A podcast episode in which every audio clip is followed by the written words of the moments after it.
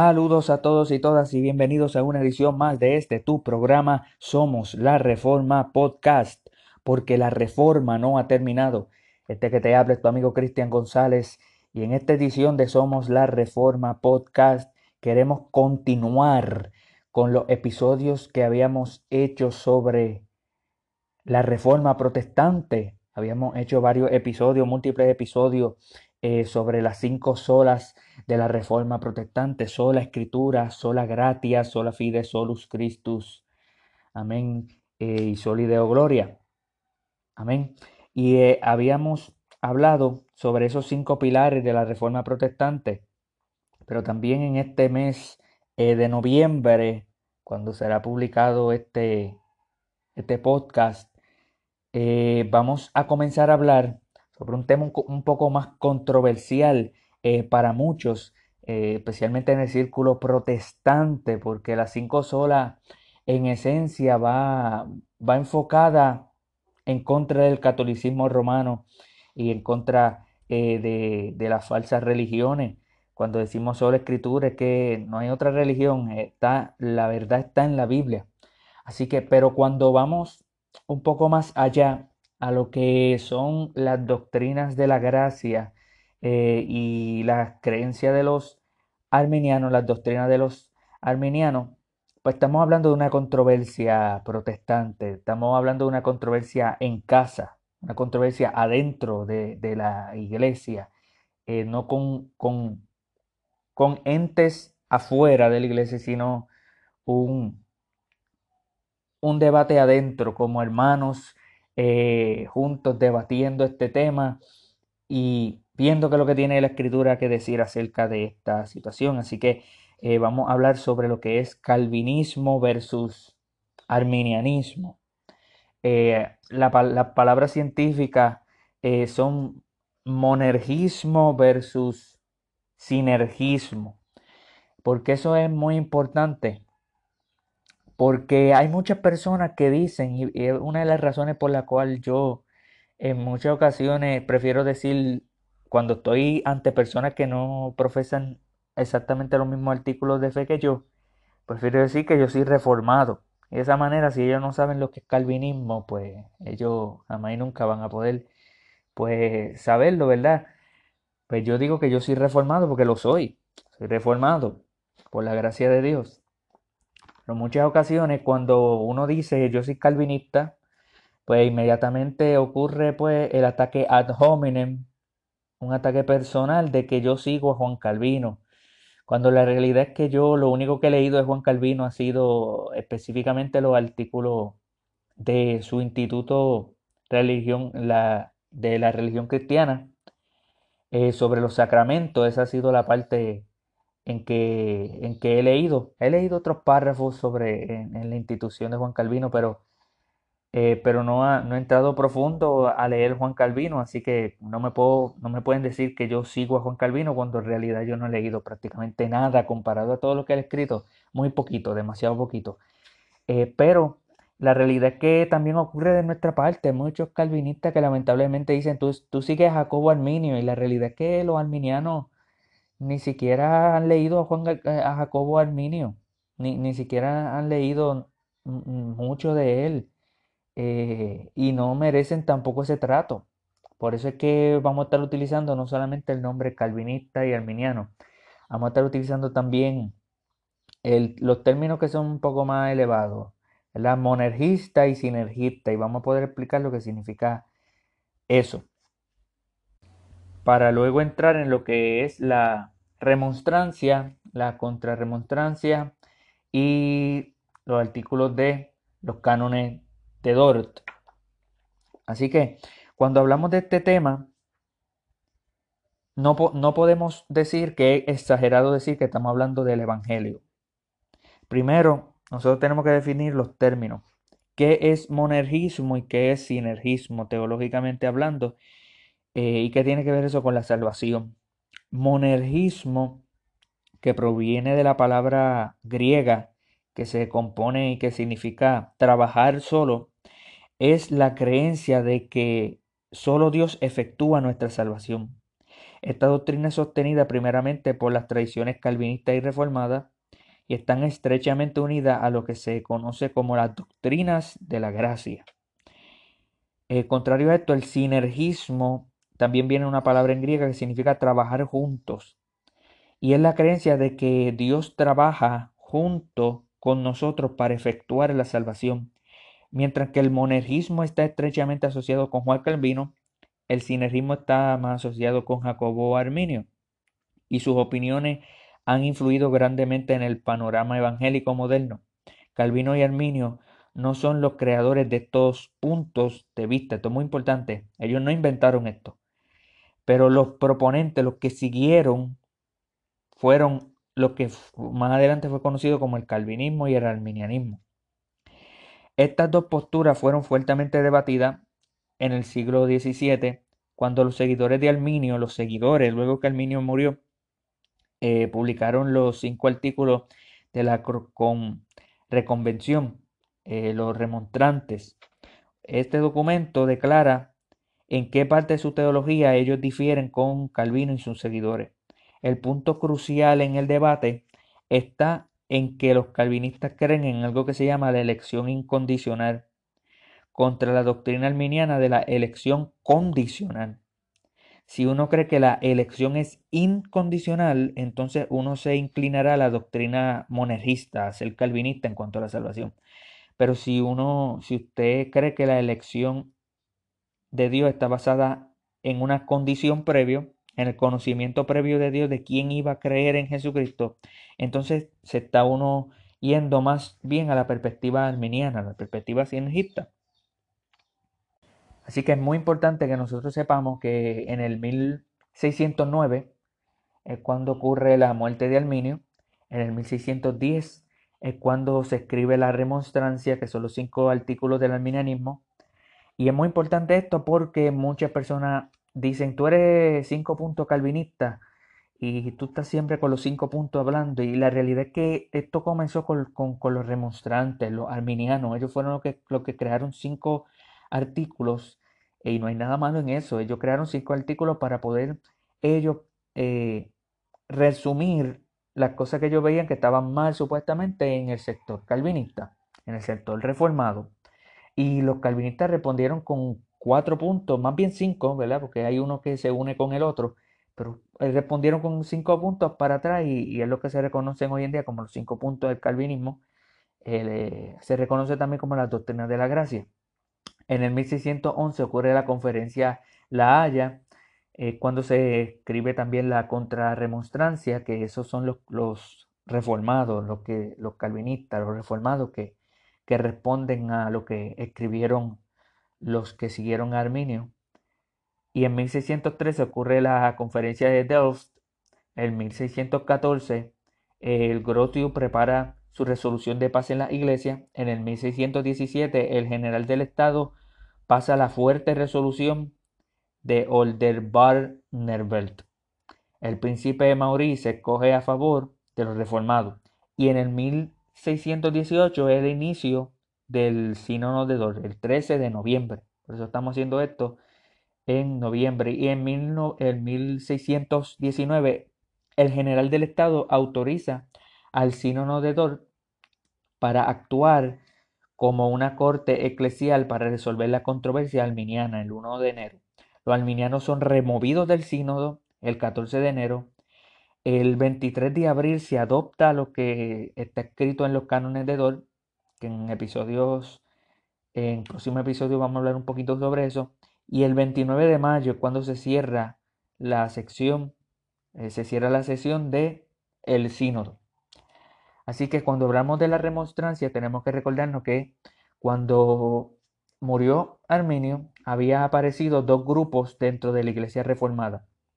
14 de enero del 1610, más de 40 defendían la posición de Arminio y se reunieron en la ciudad bajo el liderazgo de Utel, Utel Allí se suscribieron a la remonstrancia, una petición reenviada a las autoridades políticas en las cuales presentaban y defendían su caso.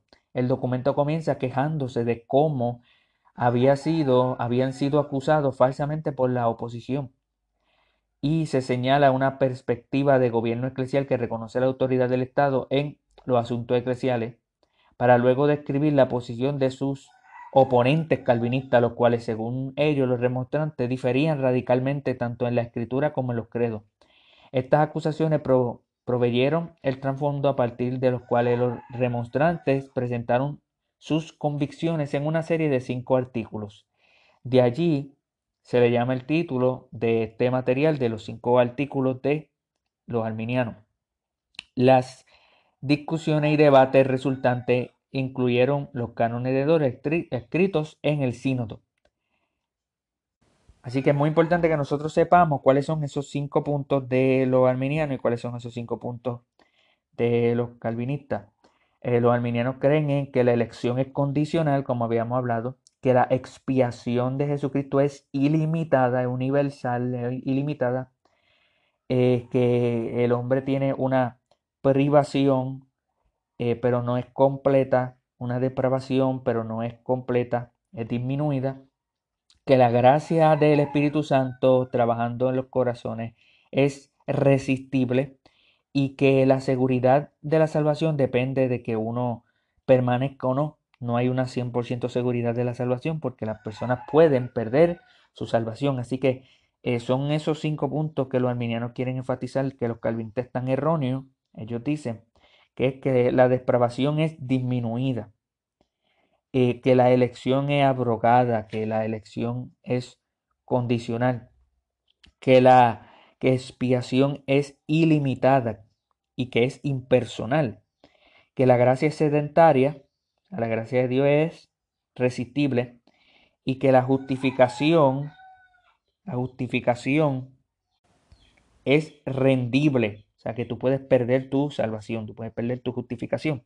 De ahí es donde viene la respuesta del calvinismo con sus cinco puntos que estaban escritos en otro orden, pero lo que se reconoce como el tulip, eh, la total depravación del hombre, la elección incondicional, la expiación limitada, la gracia irresistible del Espíritu Santo y la perseverancia de los santos. Esas son las cinco doctrinas de los arminianos y las cinco respuestas que dieron los calvinistas a los artículos de los arminianos.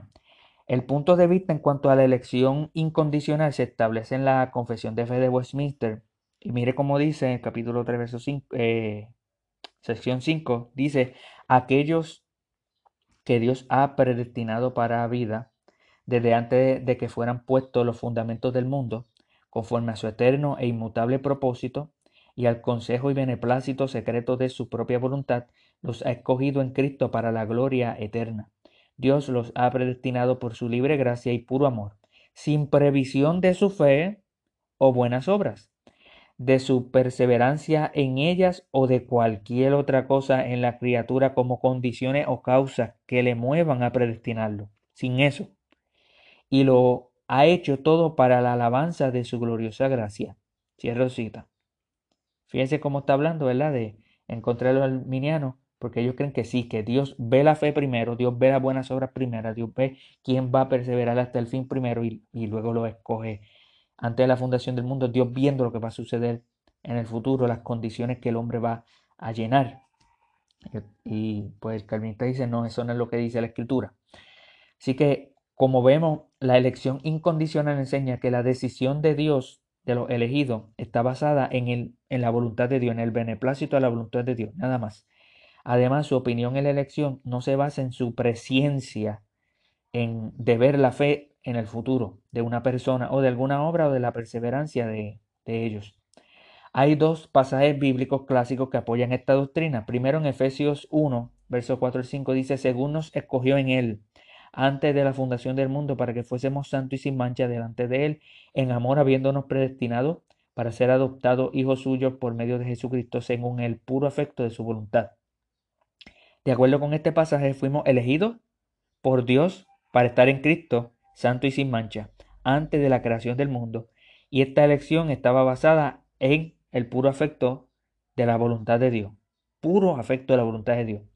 En Romanos 9:16 dice, así que no depende del que quiere ni del que corre, sino de Dios que tiene misericordia. La elección de Dios no depende de nada de lo que hagamos o que creamos, sino que se hace únicamente en discreción de la misericordia de Dios. Eso es lo que enseña ese verso.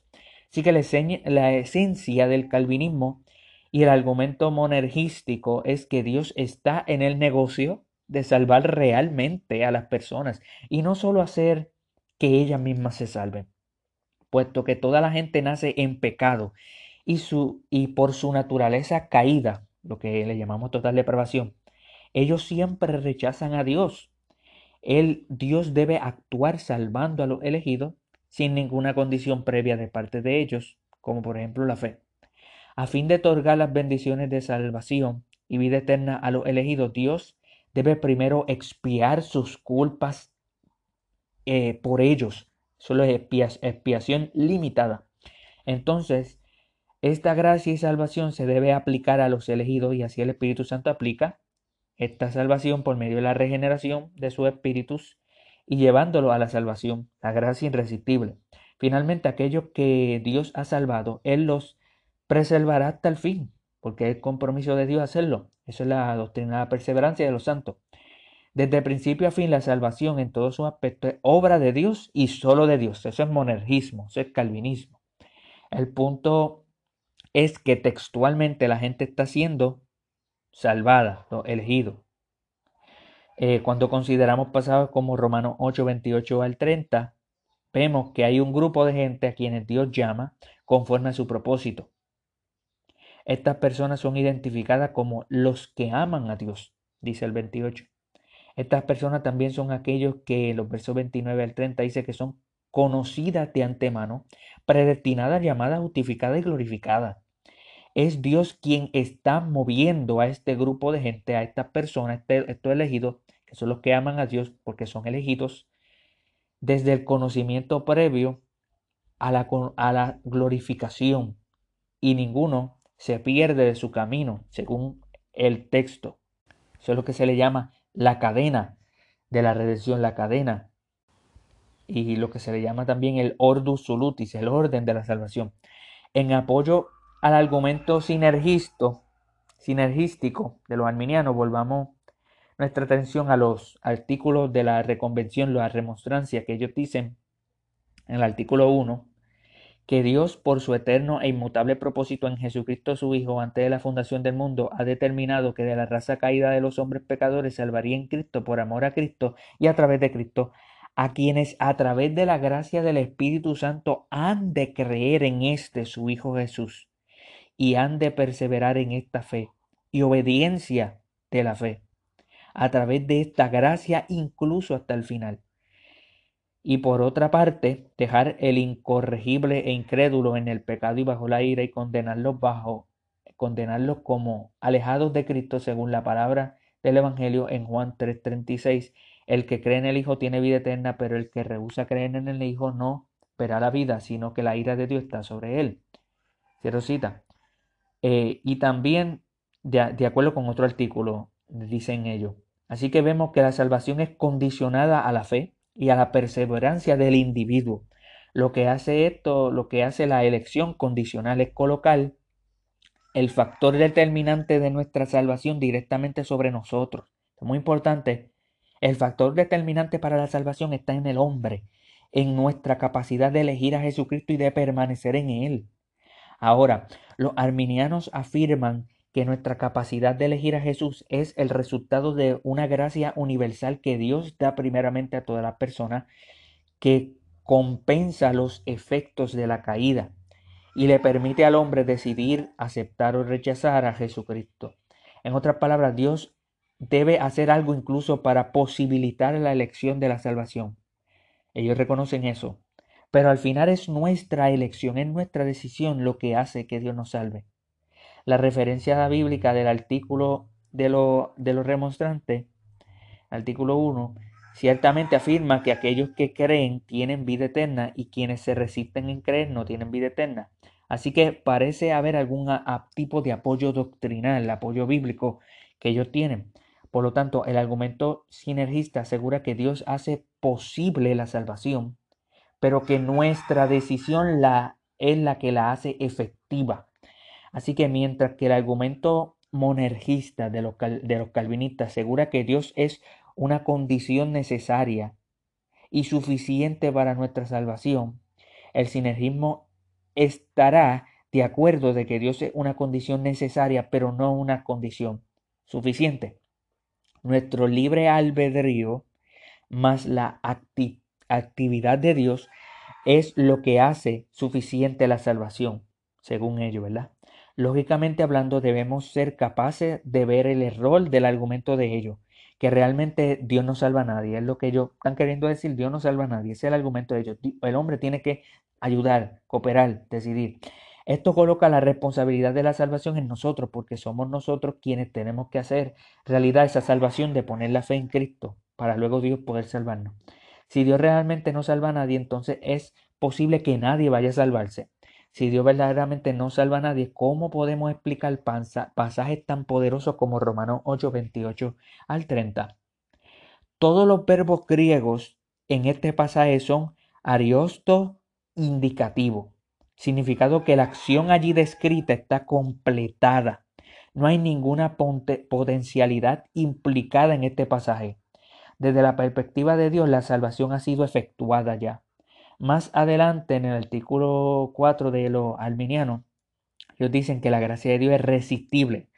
En el artículo 5 ellos afirman que, que han elegido la gracia, que ellos son los que han elegido la gracia de Dios y que también ellos pueden caer de la gracia de Dios al regresar a este mundo impío, ellos dicen, y convirtiéndose en desprovistos de la gracia. Esta postura contradice a la clara enseñanza que vemos en estos textos. Si es ese el caso, ¿cómo entonces respondemos al apoyo bíblico de la elección condicional que ellos dicen? No se niega, la respuesta es que no se niega que la fe sea necesaria para hacer la salvación efectiva en nuestra vida, por decirlo así. Pero la pregunta que debemos hacernos más bien es, ¿qué lugar tiene la fe en el orden de la salvación, en el ordus salutis. Nuevamente, si nosotros vamos a Romanos 8, nuevamente vemos una progresión lógica de la salvación. La justificación que normalmente se ve cuando consideramos la salvación por fe es la cuarta en la lista en Romanos 8, 29 al 30. Y esto lo que le precede el conocimiento previo de Dios, la predestinación y el llamamiento. Ahora, el llamado puede dividirse en lo siguiente, regeneración, evangelismo, fe y arrepentimiento. En otras palabras, el llamado, lo que teólogos reformados le llaman llamamiento eficaz, primero debe incluir haber nacido de nuevo por el poder del Espíritu Santo, Juan 3. Después viene la predicación del Evangelio, Romanos 10, 14 al 17, seguido por la fe y el arrepentimiento.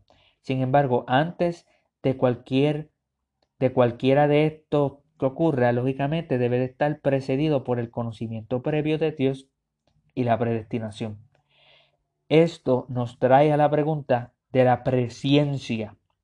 Los arminianos afirman que la presciencia se refiere a que Dios conoce la fe de los elegidos.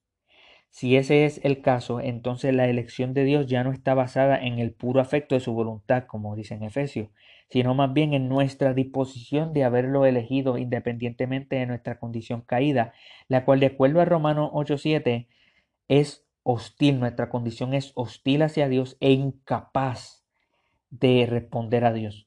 La visión arminiana de la presciencia también contradice la clara enseñanza de los pasajes que ya hemos mencionado en en Efesios 1 y Romanos 9.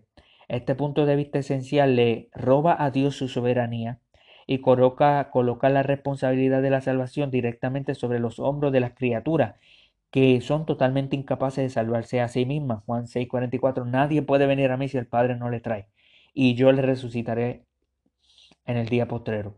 En conclusión, el peso de la evidencia lógica y el peso de la evidencia bíblica apoya la creencia monergista calvinista de la salvación. Dios es el autor y consumador de nuestra salvación, Hebreos 12:12. Aquel que comenzó en nosotros la buena hora la perfeccionará hasta el día de Jesucristo, Filipenses 1.6. Eh, la doctrina de la gracia, el calvinismo o monergismo, no solo tiene un profundo impacto en la forma en que uno ve la salvación, sino también en el evangelismo. Si la salvación está basada únicamente en la gracia salvadora de Dios, entonces no hay razón para que nos gloriemos. Y toda la gloria le pertenece únicamente a Dios. Efesios 2, 8 y 9. Además, si Dios realmente salva a la gente, entonces nosotros, nuestro esfuerzo evangelístico, evangelístico deben dar fruto porque Dios ha elegido y Dios ha prometido salvar a aquellos que Él ha elegido. El, monergismo es sinónimo de dar mayor gloria a Dios. Así que estas son, esto es un resumen, ¿verdad?, de las doctrinas de la gracia y de las doctrinas de los arminianos.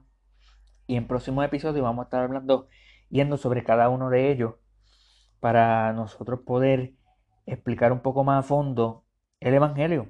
Eso es lo que queremos ver. Queremos ver cómo es que Dios salva a las personas. El hombre tiene que cooperar con Dios. Eh, y cómo eso eh, le resulta que a solo Dios se le da la gloria cuando el hombre es quien hace algo. La gracia de Dios eh, por medio del Espíritu Santo es irresistible. O el hombre tiene que darle permiso a Dios para entrar en su corazón y poder cambiar el, el ser. El hombre tiene la habilidad de responder a Dios. El hombre, la caída del hombre no lo afectó tanto eh, de tal manera que el hombre puede tomar la decisión de creer en Cristo o rechazarlo. O el hombre está tan muerto, muerto en su delito y pecado, esclavo del pecado, como dice la Escritura, que el hombre realmente no puede hacer nada por sí mismo. El hombre no puede hacer nada. Eh, Dios tiene que tener misericordia y poner afecto y poner una voluntad y cambiar el corazón de piedra por un corazón de carne. Esas son preguntas. La salvación ¿Se pierde o no? Eso va a ser un episodio bien interesante que hagamos en el futuro. La salvación se puede perder. ¿Y, por qué se pierde? ¿Por qué se pierde la salvación? Si es que se pierde. ¿Y por qué no? ¿Por qué no se pierde la salvación? esas son muy buenas preguntas. Eh, la elección de Dios está basada en que Dios vio en el futuro los que van a creer en Él o se basa simplemente en, en la voluntad de Dios, que Dios quiso elegir, salvar. Cristo murió por cada una de las personas salvíficamente en la cruz. Es el sacrificio de Cristo en la cruz salvífico. Realmente, si Cristo muere en la cruz de Calvario, esa obra es una obra efectiva. Realmente Cristo murió o Cristo simplemente abrió un camino para que todo el que vaya, pues entonces sea salvo. Eh, Cristo murió por todo y cada una de las personas. ¿Por qué las personas entonces se van para el infierno si Cristo murió por ellas? Por, por esas personas.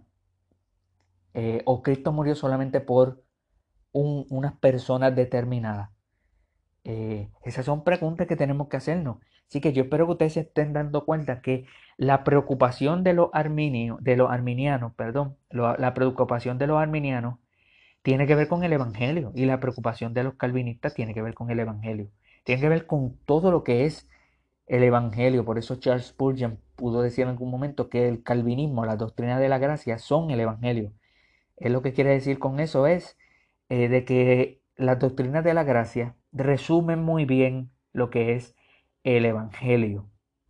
Eh, nos enseñan más claramente lo que la Escritura tiene que hablar sobre el Evangelio. Así que en próximo episodio vamos a estar hablando sobre la doctrina de la gracia y más adelante yo sé que a muchos le interesaron eh, porque tuve bastantes views en cuanto a lo que son los episodios que estábamos haciendo de escatología. Eh, pues eso más adelante vamos a dar unos cuantos episodios más eh, para poder ayudar a otros, ¿verdad? Y quizás más adelante podemos dividir eh, Somos la Reforma Podcast en diferentes secciones, unas secciones que dedicamos quizás a la escatología y otras secciones que dedicamos a la teología reformada y otras secciones que damos pequeños sermones, pequeños mensajes reflexivos. Entre, entre otros temas podemos dividir, dividirnos así y mantenernos un poco más ordenados sobre lo que vamos a hacer en el futuro. Porque la realidad es que somos la Reforma Podcast. Eh, nosotros queremos que sea un, un podcast holístico, que toque un poco de todos los temas a la luz de la reforma protestante, a la luz de la doctrina reformada. Y nosotros sabemos que aquellos que se dedican mucho a la escatología, pues tienden a hacer eso, ese, tienden a hacer el uso de ellos es escatología de noche y día. Y eso no es saludable, amado, eso no es saludable. Tiene que haber un balance en toda nuestra teología. Así que en próximo episodio vamos a estar viendo eso. Muchas gracias por haber escuchado una edición más de Somos la Reforma Podcast. Hasta la próxima.